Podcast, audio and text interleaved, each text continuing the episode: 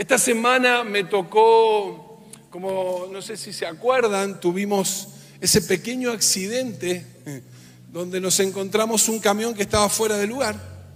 Entonces, bueno, nuestra camioneta quedó ahí varada. Entonces esta semana me tocó eh, empezar a hacer trámites que tienen que ver con la resolución de, este tema, eh, la venta y, y digamos dejar todo listo para que pueda cobrar lo que el seguro nos tiene que pagar por, la camioneta, por la destrucción de la camioneta. Así que me tocó hacer un montón de trámites sumados a los que uno ya tiene. Este, estamos con, el trámite también que tiene que ver con el fichero de culto de la iglesia. Bueno, ha sido una semana sumamente movida, yendo y viniendo, y mucha calle, mucho estar en la calle. Y la calle habla, la calle dice cosas, la calle tiene una voz, la calle expresa, ¿no? No la calle, la gente que está en medio de la calle. Y esta semana fue eso de escuchar mucho lo que la gente dice, lo que la gente vive, lo que está experimentando, lo que le pasa en, en un lugar esperando trámites o esperando que te atiendan, gente hablando, diciendo, quejándose, esto no va más, esto así no puede seguir esto está destruido, este país no tiene solución y todo el tiempo esta palabra que sonaba, este país no tiene esperanza, este país no tiene solución, este país no va a ningún lado y todo el tiempo, y todo el tiempo, las voces de la calle, las voces de la persona, en realidad la experiencia de lo que la gente vive y transita en estos últimos meses del año. Y la verdad que orando y pensando que esa es la, justamente, la realidad que nos rodea, la realidad que nos toca caminar y enfrentar, oraba y el Señor trajo una palabra que es lo que te quiero compartir hoy. Una de las cosas que, que la Biblia nos enseña es que no tenemos que dejar de lado ni desconocer lo que nuestro enemigo, el adversario, quiere hacer contra nuestra vida. Y quédate tranquilo que hoy no te voy a hablar ni del diablo ni mucho menos, pero hay una expresión y mejor dicho una palabra y la Biblia da ese consejo.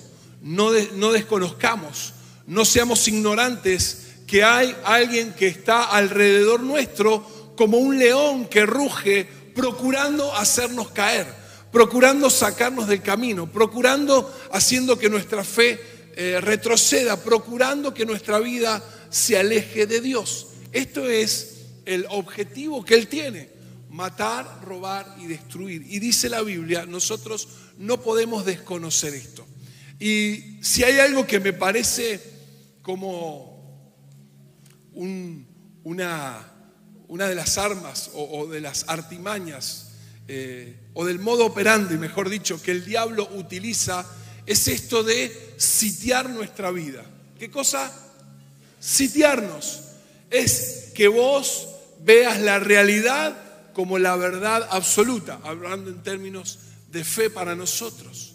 Entonces, tomando esta figura, se me vino esta idea, el sitio. Vos recordá, seguramente lo viste en un montón de películas y lo hemos recordado.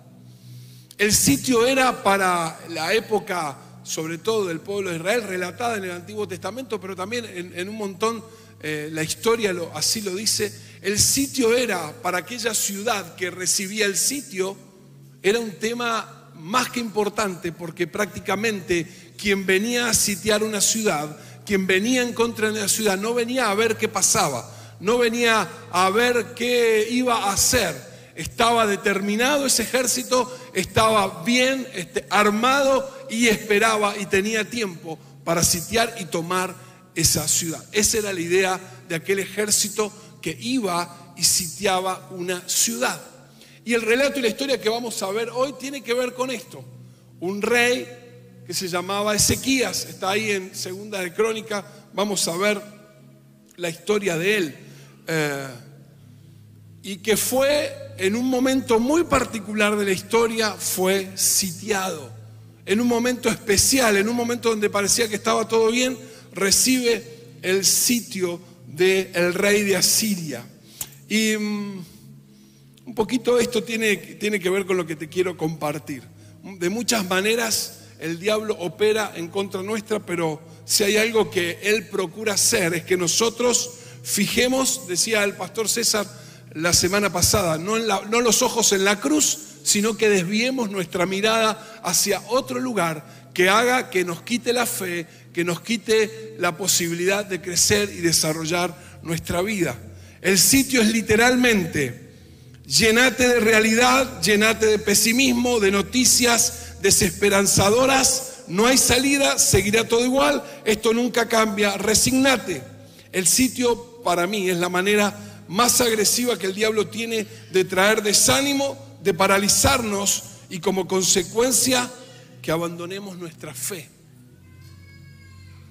Prendes las noticias, no hay gasoil, no va a haber gasoil, eh, hay inflación y no te va a alcanzar la plata, la política es un desastre. Al otro día prendes la radio, no hay bueno, la radio viejísima, hay un montón de otras maneras, ¿no?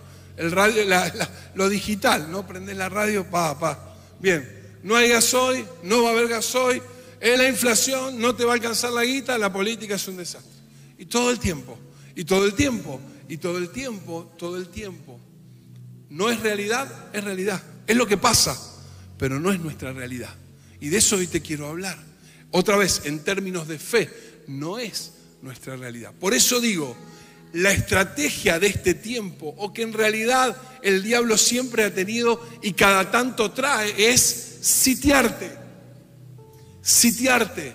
Entonces, tu mirada que deja de ver, o nuestra mirada de ver a Dios, de ver las promesas, de ver lo que Él tiene para nosotros, hace que la realidad nos invada. Y entonces esto trae ciertas cosas que quiero compartirte hoy. El primer punto entonces, primero lo primero. Primero lo primero. Te hablaba recién del rey Ezequías. Resulta que le tocó gobernar. Dice que tomó como referencia a David, ni más ni menos. Él dijo, voy a hacer lo que David, mi padre, hizo. No era su papá biológico, pero él tomó la referencia de David para decir yo voy a reinar como Él reinó, voy a procurar desarrollar el reinado que Él desarrolló. Así que llegó y se metió de lo primero que hizo, el primer acto de gobierno que tuvo fue meterse en el templo. Después lee ahí en Segunda Crónica 29, el templo estaba cerrado, abandonado, mugriento, sucio, dejado de lado. Y no solo eso, también había ídolos ahí, había figuras hechas por hombres representativas de otros dioses. Así que lo primero que hizo Ezequías dijo, llamó a los sacerdotes, muchachos, vayan a pegarse un baño, límpiense, purifíquense y vamos a limpiar este desastre. Se metieron y hicieron literalmente este, limpiaron, sacaron todo, sacaron todo lo que había allí adentro, limpiaron la mugre y también limpiaron de lo espiritual. Sacó absolutamente todo lo que no pertenecía a ese lugar, al templo. Dice también que era tanto el trabajo que tenía que hacer. Y era un trabajo asignado para los sacerdotes que les tuvo que decir a los levitas, vengan ustedes también, dennos una mano porque no podemos con todo, no llegamos a resolver y hacer todo lo que tenemos que hacer. Primera cosa, limpió el templo, lo puso en orden, pero no solo eso, restituyó lo que tenía que ver con el culto. Vino a restablecer el culto, lo importante que era, la centralidad que tenía el templo y el culto a Dios. Porque cerrado, dejado de lado, el pueblo había dado, le había dado la espalda a Dios y había vivido como quería, lejos de lo que él había establecido como bueno y como parte de la bendición y de esa relación que tenían. Restableció otra vez el culto. Vino a traer al pueblo de Israel una renovación, un renuevo. Restituyó el culto a Dios. Mira lo que dice Segunda Crónica 30, 26 y 27. Después te lo dejo de tarea a la casa, leete ahí también los, textos paralelos en Primera de Reyes y en Isaías hay un tramo. Es súper interesante porque hay detalles que vienen también a ser importantes. Dice, desde la época de Salomón, hijo de David, rey de Israel, no se había celebrado en Jerusalén una fiesta tan grande Después los sacerdotes y los levitas se pusieron de pie y bendijeron al pueblo y el Señor los escuchó. Su oración llegó hasta el cielo, el santo lugar donde Dios habitaba. El 31.10 dice, y el sumo sacerdote Azarías, descendiente de Sadoc, le contestó, desde que el pueblo comenzó a traer sus ofrendas al templo del Señor, hemos tenido suficiente comida y nos ha sobrado mucho, porque el Señor ha bendecido a su pueblo. En esos montones está lo que ha sobrado. Fue tan impresionante lo que pasó en, esta, en este reavivamiento, en este avivamiento del culto, que el pueblo también se volcó a traer eh, todo lo que tenía que ver con las primicias, los diezmos, las ofrendas, aceite, vino. Y cuando el rey se acercó al encargado de los sacerdotes, dijo, mira, todos esos montones sobró de lo que el pueblo ha traído. Por lo tanto, Ezequías tuvo que hacer bodegas nuevas, agrandar. La bendición de Dios había venido sobre el pueblo de tal manera que el pueblo otra vez se volcó a Dios con todo lo que era y todo lo que tenía.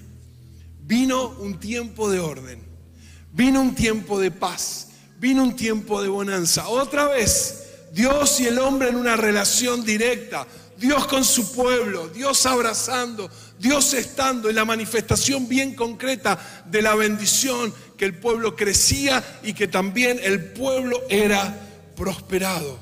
Volví a tener comunión con Dios, volvió a vivir una temporada de orden y paz. El pueblo se revitalizó. El pueblo se revitalizó. Esto fue lo primero que pasó en este periodo donde Ezequías comenzó a gobernar. Así que primero lo primero. Él dijo, voy a poner mi énfasis, mis primeras acciones tendrán que ver con otra vez, Dios sea el Dios de este pueblo conectar a Dios con el pueblo de Israel. Segunda cosa, seguimos avanzando, sosteniendo lo que creemos. ¿Cómo es el segundo punto? Bien, sosteniendo lo que creemos. Mirá lo que dice Segunda Crónica 32, versículo 1.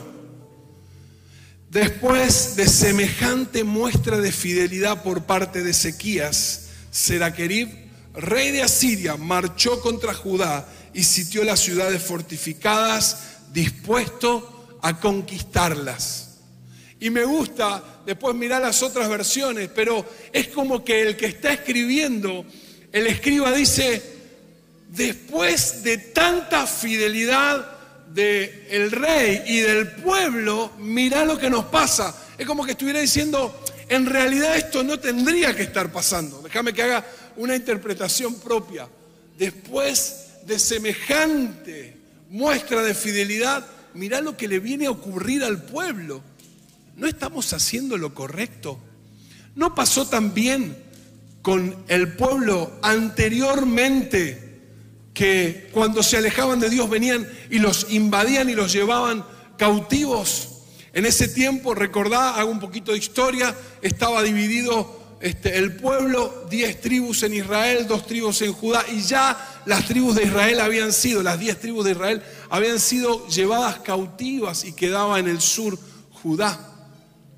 Así que este era el panorama, ellos decían, después de semejante muestra de fidelidad, después de hacer lo que hacemos, nos hacen venir a las seis de la mañana a orar. ¿A vos te parece? Bueno, ahora nos hacen orar en los grupos fe. Bueno, estoy ordenando mis finanzas. Fui a la jornada de finanzas y ahí estoy aprendiendo. Fui a los matrimonios y ahí estoy aprendiendo. Estoy procurando, pero estoy haciendo todo eso y ahí está el sitio, la realidad que me dice que a pesar de que hago, todavía nada cambia. Que a pesar de que me estoy esforzando en mi matrimonio y trabajo en la comunicación y me siento a escuchar a mi esposa, porque a mi esposa le gusta hablar. Y habla, y habla, y habla. Pero qué bueno, porque seguramente habla sabiduría y habla. Y te toca a vos tener paciencia, ¿no es cierto, mujeres, con tu hombre, ¿o no? que haga la cama, que haga esas cositas domésticas que no le gustan hacer. Estoy trabajando, pastor, estoy ordenando justamente mi economía para salir de las deudas, para poder proyectarme. Pero ahí está la realidad. Me siento con mi líder, voy con mi pastor, procuro hablar. Y ahí está la realidad. Después de semejante fidelidad, vino el sitio. vino el sitio. Y el sitio no viene porque sí. Este, esta encerrona, esto que el diablo quiere traernos, lo mismo que quiso hacer, extraemos de la historia el principio y lo traemos para nuestra vida hoy. Esta encerrona, este apretarnos, este pensar que esa realidad es avasallante y no tiene resolución y no nos vamos a poder mover de ahí, tiene un objetivo. La primera cosa, vamos a leer otra vez, segunda de Crónicas 32, déjame que vaya tomando porciones para ir relatando y viendo lo que pasó. En el 32, 10 y 11, mira lo que dice. Previo a eso, este rey envía mensajeros. Este rey los envía con cartas.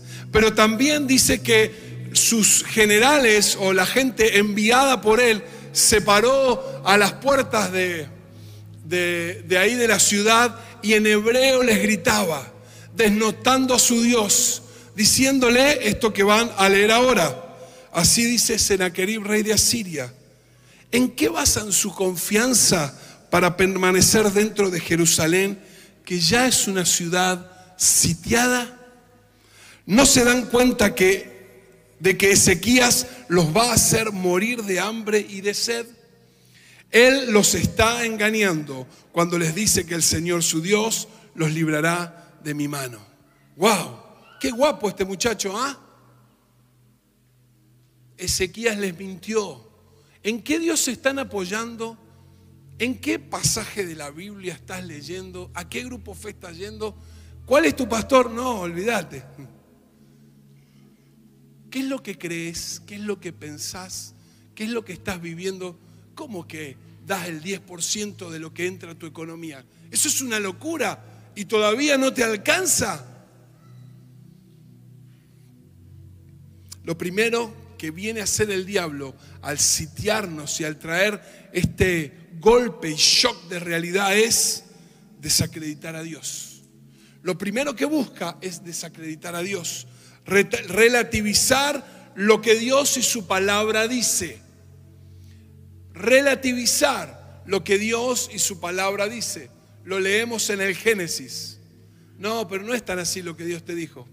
Morfá del fruto es riquísimo, ¿no sabes? Te va a hacer mirar, te va a hacer grande, te va a hacer entender, te va a hacer como Dios. No es tan así. No es tan así lo que la Biblia dice tenés que casarte. No, seguí viviendo juntos, si está bien, ¿para qué te va a casar? Tenés 10 pibes, no, 10 pibes mucho, pero si ya viven hace tanto tiempo juntos, ¿no? Relativizar lo que Dios dice. Tener fe es para brutos tener fe. Eso de creer en cosas que no vemos. Las cosas se resuelven solo desde el pensamiento, la razón, el trabajo y la entrega. Así que eso de la fe, estas medias verdades, esto es tomar parte de lo que creemos y volcárnosla sobre nosotros. ¿Vale, ¿Vale la pena seguir esperando? ¿Realmente Dios lo va a hacer? Lo primero que el diablo va a querer hacer es desacreditar a Dios y desacreditar su palabra. Desacreditar a Dios y desacreditar su palabra. Y sabes que cuando lo, veíamos, por eso es tan bueno el mensaje del domingo, esto que decía el pastor, desviamos la mirada y entonces ni la fe, ni la paciencia, ni todo lo que nos lleva a desarrollar esa vida con Dios, él decía, empezamos a escaparle el lugar por donde caminamos. Entonces ya le sacamos la mirada a la cruz, le sacamos la mirada a las promesas y a quién somos en Dios y empezamos a caminar para cualquier lado tanteando. El diablo va a querer desacreditar a Dios. ¿Y sabes cuál es el tema? Es cuando empezamos a tomar en cuenta lo que Él dice, nos invade la duda. Sí, la verdad, tanto tiempo estoy y esto no se y será así. pero ¿te acordás que oraron por aquel y no, no se resolvió? Y, o también está esperando, o no resultó la respuesta que esperaban. Y la duda le abre la puerta a dos espíritus que son tremendos, el desánimo y el miedo. Cuando nosotros le creemos o tomamos parte de lo que el diablo nos dice, entra el desánimo y entra el miedo a nuestra vida. El desánimo nos quita la fuerza, el desánimo trae el pesimismo. Esto que te decía que escuchaba esta semana era una queja avanza. La queja por la queja, el pesimismo, el decir y relatar la realidad como lo que hay y no hay más de eso. Nos quita la fuerza, trae angustia. El desánimo nos quita fuerza, trae pesimismo, vemos todo de manera negativa y por consecuencia trae angustia a nuestra vida. El miedo nos paraliza, nos impide ver, y esto es lo más increíble que creo que puede eh, ahondar y hacer mella en nosotros. El miedo nos quita la esperanza y nos quita la fe. Por lo tanto, cuando hablamos de orar, cuando hablamos de buscar la palabra, cuando hablamos de sostenernos, esto que decíamos, la paciencia que es estar firme en lo que creemos a pesar de en el tiempo, sostener lo que creemos, tiene que ver con que no entre ni el desánimo ni el miedo en nuestra vida.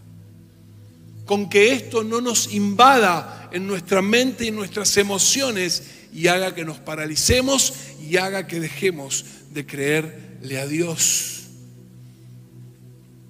Cuando el miedo nos invade, cuando el desánimo nos invade, dejamos de creer a la palabra de Dios y empezamos a andar y quizás a confiar en nosotros, porque eso es lo otro que el diablo va a querer hacer.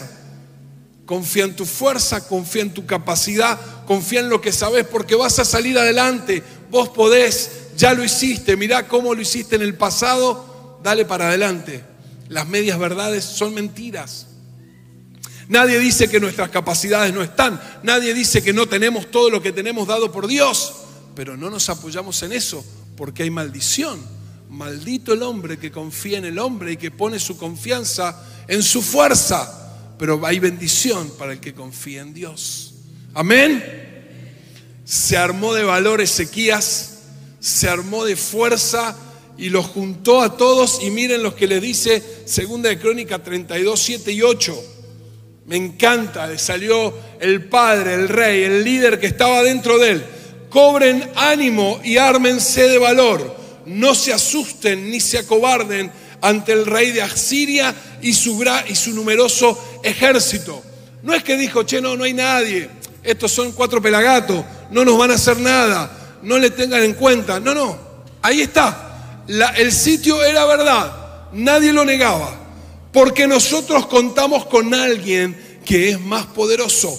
Él se apoya en la fuerza humana, mientras que nosotros contamos con el Señor nuestro Dios, quien nos brinda su ayuda y pelea nuestras batallas. Al oír las palabras de Ezequías, rey de Judá, el pueblo se tranquilizó.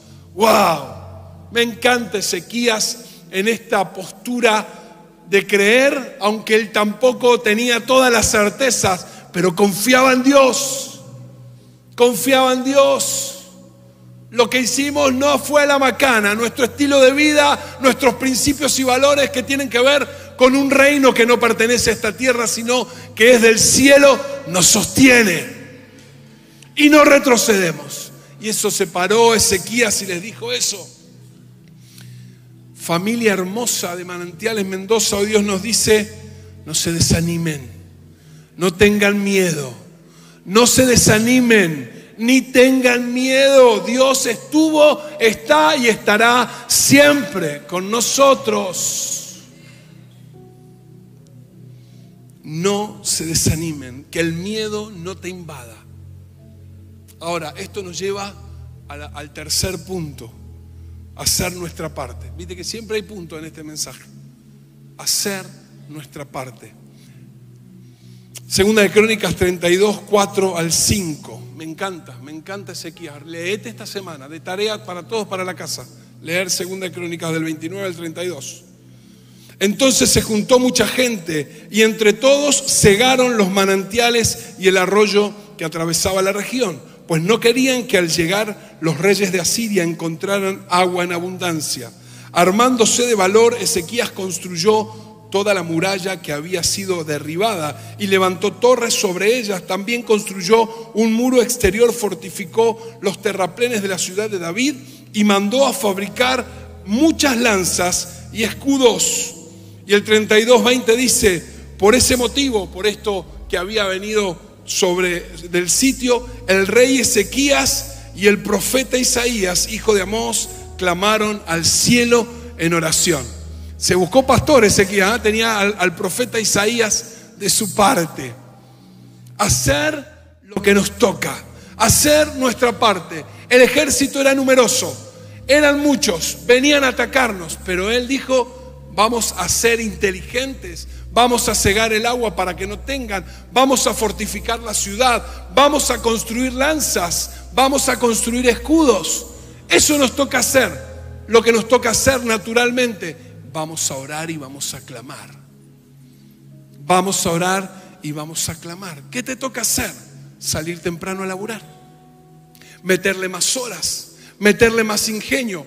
Temprano siempre es la palabra que me sale a mí, salir a trabajar de la manera que lo hagas, salir a esforzarte y meterle, Señor, dame claridad. Con los hombres estuvimos orando muchas mañanas, Señor, danos no solamente la provisión, sino la inteligencia, la capacidad de poder resolver nuestra economía y que sea una economía que produzca, hacer lo que nos toca hacer, esforzarnos, meterle hora, inteligencia, sentarte con tu esposa y resolver los temas de casa, sentarte con tus hijos o pasar tiempo de calidad, hacer lo que nos toca hacer, ser padres y madres, tomar el consejo, pero todavía no pasa nada, seguí, porque ese es el camino. ¿Qué nos toca hacer? Diezmar y ofrendar, porque entendemos que son principios que nos sostienen y que a pesar de la realidad económica nosotros tenemos una ventana del cielo que se abre para nosotros y trae bendición hasta que sobre y abunda. Hacer lo que nos toca hacer. En medio del sitio, sí, salir todas las mañanas. En medio de esta situación, creer que Dios nos acompaña. Hacer lo que nos toca. Lo hablábamos con el equipo esta semana, la dinámica que usó Jesús. Y me gustó mirar esto. Mandó a los leprosos que se presentaran frente al sacerdote. ¿Qué tenemos que hacer? Vayan al sacerdote. Y mientras iban, ¿qué pasó? Se sanaron. Ordenó que se corriera a la puerta de la tumba de Lázaro. Mandó al ciego que se lavara los ojos. Premió la fe de los amigos que trajeron eh, al paralítico en camilla. Le preguntó al que estaba al lado de la, de la fuente, che, pero vos querés ser sano. Es una cuestión obvia. Lo hizo participar, lo metió dentro de este proceso del milagro. Les dijo a los discípulos, vuelvan a meterse al agua a pescar. O sea, la participación, la dinámica, en nuestra parte que no podemos dejar de hacer. Otra vez vuelvo, vinimos, tomamos consejo financiero, dijimos nos vamos a ordenar, vamos a hacer esto, tomamos el consejo acerca de nuestra pareja y familia, vamos a tener, vamos a seguir trabajando ahora con los padres, vamos, con los adolescentes, con los jóvenes, vamos, haciendo lo que nos toca hacer, haciendo lo que nos toca hacer. Esta semana tuvimos un hermoso almuerzo con una persona, con un matrimonio que amamos mucho. Déjenme tomar un poquito de agua. Un matrimonio que amamos mucho, de verdad. Ellos fueron parte del comienzo de Manantiales en Mendoza hace 14 años atrás. Y mm, por distintas situaciones, básicamente de, de trabajo y económicas, Dios los fue moviendo. Estuvieron acá, después fueron a, Neuquén, después volvieron a Mendoza un tiempo y fueron para Buenos Aires. Y ahora Dios los mueve hacia, hacia Santiago de Chile. Y charlando con él y haciendo un repaso eh, de todos estos lugares donde estuvo, pero sobre todo, como nos pasa a los hombres, haciendo foco en lo laboral, en toda su experiencia, él me decía, em, yo le dediqué tiempo a cada lugar donde estuve, trabajé y le puse fuerza y le puse energía y lo hice como si eso fuera propio. Si me, si me tenían que pagar 100 por el trabajo que hacía, pero me pagaban 70, yo trabajaba por 100. Cualquiera diría, que salame. Yo trabajaba por 100, yo me esforcé. En cada lugar donde estuve salí, no solo con la frente alta, sino con el aplauso de la gente que me contrató, con la gratitud y con el beneplácito de aquellos con los que estuve trabajando. Y sabes que lo escuchaba y hoy Dios, hoy Dios le da un tremendo, tremendo regalo. No va a Santiago simplemente porque tiene que mudarse. Su, su, yerno comenzó una empresa donde está yendo muy, pero muy bien y necesita a alguien de confianza como él que sea y tome la parte administrativa. Un emprendimiento que era eso, un emprendimiento y hoy es una empresa. Necesitaban vender cuatro contenedores por mes para salir derecho con los costos. Están vendiendo 10 contenedores por semana. Y a ese lugar Dios lo mueve y lo promueve para estar cerca de su yerno y trabajar en esta empresa familiar que no solamente es una bendición ahora, que tiene un potencial tremendo. ¿Sabes qué más? Él estuvo en dos momentos especiales de manantiales, cuando se fundó Mendoza y cuando se fundó Buenos Aires. Pero también Dios le regaló ese estar en Buenos Aires porque dos de sus hijos estaban apartados con sus familias. Eso que soy cristiano y no soy cristiano, que sí creo pero no creo, hoy son parte de Manantiales Buenos Aires, tienen sus grupos fe, sus familias se están restaurando, sus familias se están creciendo, aman a Dios, sus economías son prósperas. Y hablábamos con él esto, la integridad. La integridad no se negocia. ¿Por qué te conté esto de que cuando él estaba en un lugar trabajaba al 100 y no al 70 o al 60 por lo que le pagaban? Él me decía, yo hacía mi esfuerzo y mi trabajo porque Dios era el que me miraba. Porque yo siempre trabajé para Dios. La integridad, la integridad no se negocia. Las convicciones no se negocian. ¿Qué vino a hacer el diablo con Jesús? Dale, adorame y te doy. No, no, desistí de esto y tomá, yo te voy a dar tranquilo. Es lo mismo que hace ahora. Ni las convicciones ni la integridad se negocia porque Dios cumple su palabra. Porque Dios siempre cumple su palabra. Y te cuento esta experiencia vívida de ahora porque es un nombre íntegro, un hombre lleno de Dios, un hombre que siempre le creyó a Dios. Y no solo hoy su economía se verá totalmente prosperada porque cambia diametralmente lo que estaba viviendo y caminando, sino que su familia está en paz con Dios. Fue un hombre que acompañó al pastor Edison en momentos súper importantes, un hombre de fe, de oración que estuvo ahí, tuvo hasta ese privilegio. ¿Por qué? Por sus convicciones y por su integridad.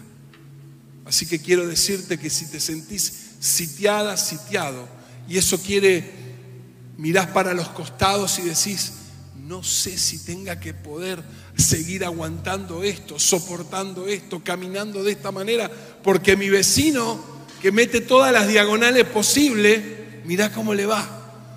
Que hace todas las cuestiones que yo querría hacer, mirá cómo le va.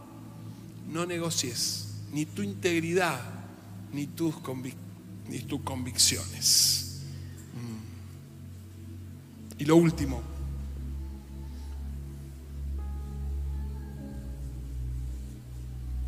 la intervención del cielo. La intervención del cielo.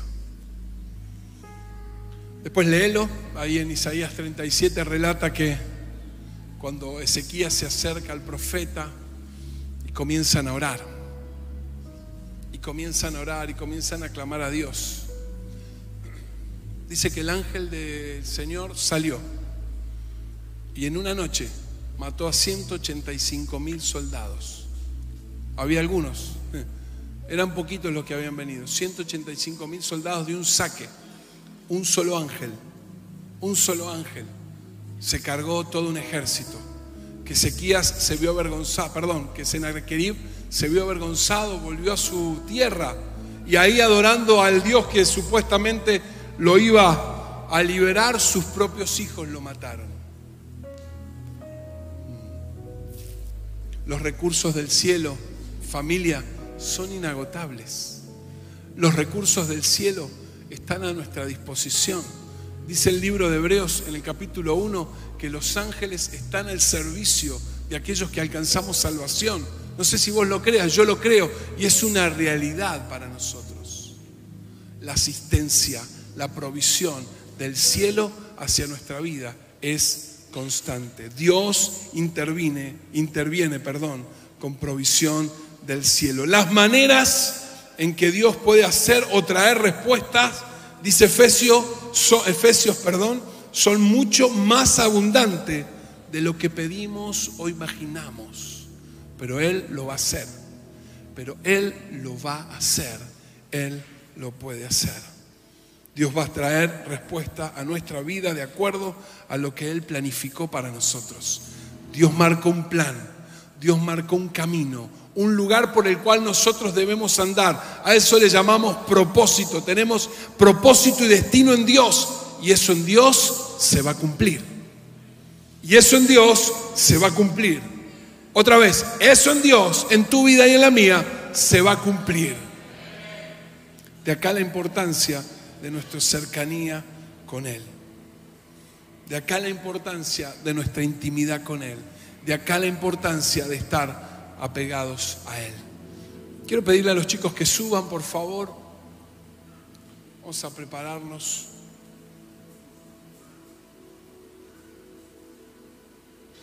para este tiempo de ministración.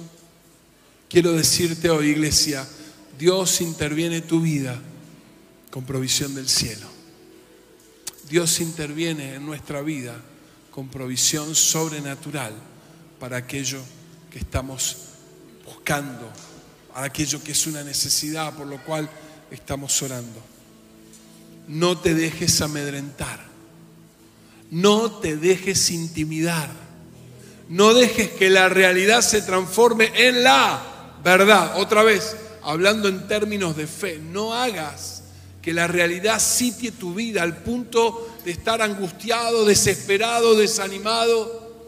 Dijo Ezequías, Ahí están el rey y el, ejército, pero no nos van a ganar. No nos van a ganar. Mayores son los que están con nosotros. Mayor es el que está en nosotros que el que está en el mundo, dice el apóstol.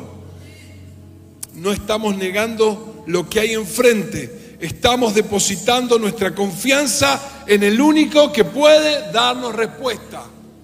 Estamos depositando nuestra fe en el único que puede traer respuesta a nuestra vida. ¿Qué te toca hacer? Hacelo. ¿Qué te toca hacer? Otra vez, trabajar, esforzarte, estar en casa, ordenar la economía, la finanza, tu marido, tu esposa, tus hijos, tu familia. Lo estoy haciendo. Seguí. Lo estoy haciendo. Seguí. Perseverá. Dios va a traer respuesta. Dios va a traer respuesta. Dios va a traer respuesta. Termino con esto. Ahí en, esa, en esa previa a que Dios respondiera, a que Dios trajera respuesta al rey y a todo el pueblo. Qué inteligente Ezequiel fue a buscar al profeta. ¿Sabes que entiendo que no es menor lo que estamos atravesando y transitando en este tiempo y también la venida del pastor Marcel con la pastora Karina. Creo que va a traer un tiempo de quiebre en aquellas cosas que todavía necesitamos quebrar, pero también un tiempo de elevación como lo hemos estado declarando y necesitando. Viene una palabra profética, dice Primera de Corintios 14 que la palabra profética viene a traer ánimo viene a traer sustento, viene a traer provisión. Y mira lo que Dios le dice a través del profeta a Ezequías. Esta es la prueba de que es cierto lo que digo. Dios ya le había dicho, no hay una sola lanza que va a entrar en este lugar. No hay un solo soldado que vaya a entrar acá. Y como prueba de esto, te digo esto, le dijo eh, el profeta. Este año ustedes solo comerán lo que crezca por sí mismo. El año próximo comerán de lo que de eso brote. Sin embargo, el tercer año plantarán cultivos y los cosecharán. Cuidarán de sus viñedos y comerán de su fruto. Y ustedes, los que quedaron en Judá, los que no han escapado, perdón, los que, los que han escapado de los estragos del ataque, echarán raíces en su propio suelo, crecerán y prosperarán. Obviamente que la invasión y que el sitio provocó que los campos, que todo lo que estaba sembrado, que todo lo que estaba este, fuera de ese lugar amurallado, fuera quemado, arrasado y quedara en condiciones eh, deplorables. Y obviamente la pregunta es, bien, Dios intervino, pero lo que, hizo, lo que hizo esta gente nos dejó sin provisión. Dios les dice, van a comer ahora de lo que crezca ahí y después de lo que esto vuelva a producir, el brote, esa provisión sobrenatural, esa provisión que alcanza para hoy, salgo derecho, hoy estoy con, los, con, las, eh, con las cuentas al día, hoy puedo estar en esta instancia y parece que es menor. Dice Dios, hoy vas a comer de ese primer fruto. Hoy vas a comer en esta progresión del 30, del 60 y del 100 por uno. Pero después, me encanta esto, plantarán cultivos y los cosecharán. Cuidarán sus viñedos y comerán de su fruto. Echarán raíces en su propio suelo, crecerán y prosperarán. En el nombre de Jesús, yo creo que esta palabra se va a cumplir en medio nuestro. Hoy nuestra realidad dice que esto es lo que tenemos, que esto es lo que hay. Pero en ese persistir, en ese creer a la palabra, en ese creerle a Dios, vamos a tener cultivo, fruto y abundancia. Prosperidad, así como prospera nuestra alma, iremos creciendo. Así como crecemos espiritualmente, iremos alcanzando. Así como se manifiesta en la intimidad nuestra relación con Dios, mataremos al gigante. Eso será parte de nuestra vida, parte de nuestra realidad. Esa sí será tu realidad. Esa sí será tu realidad.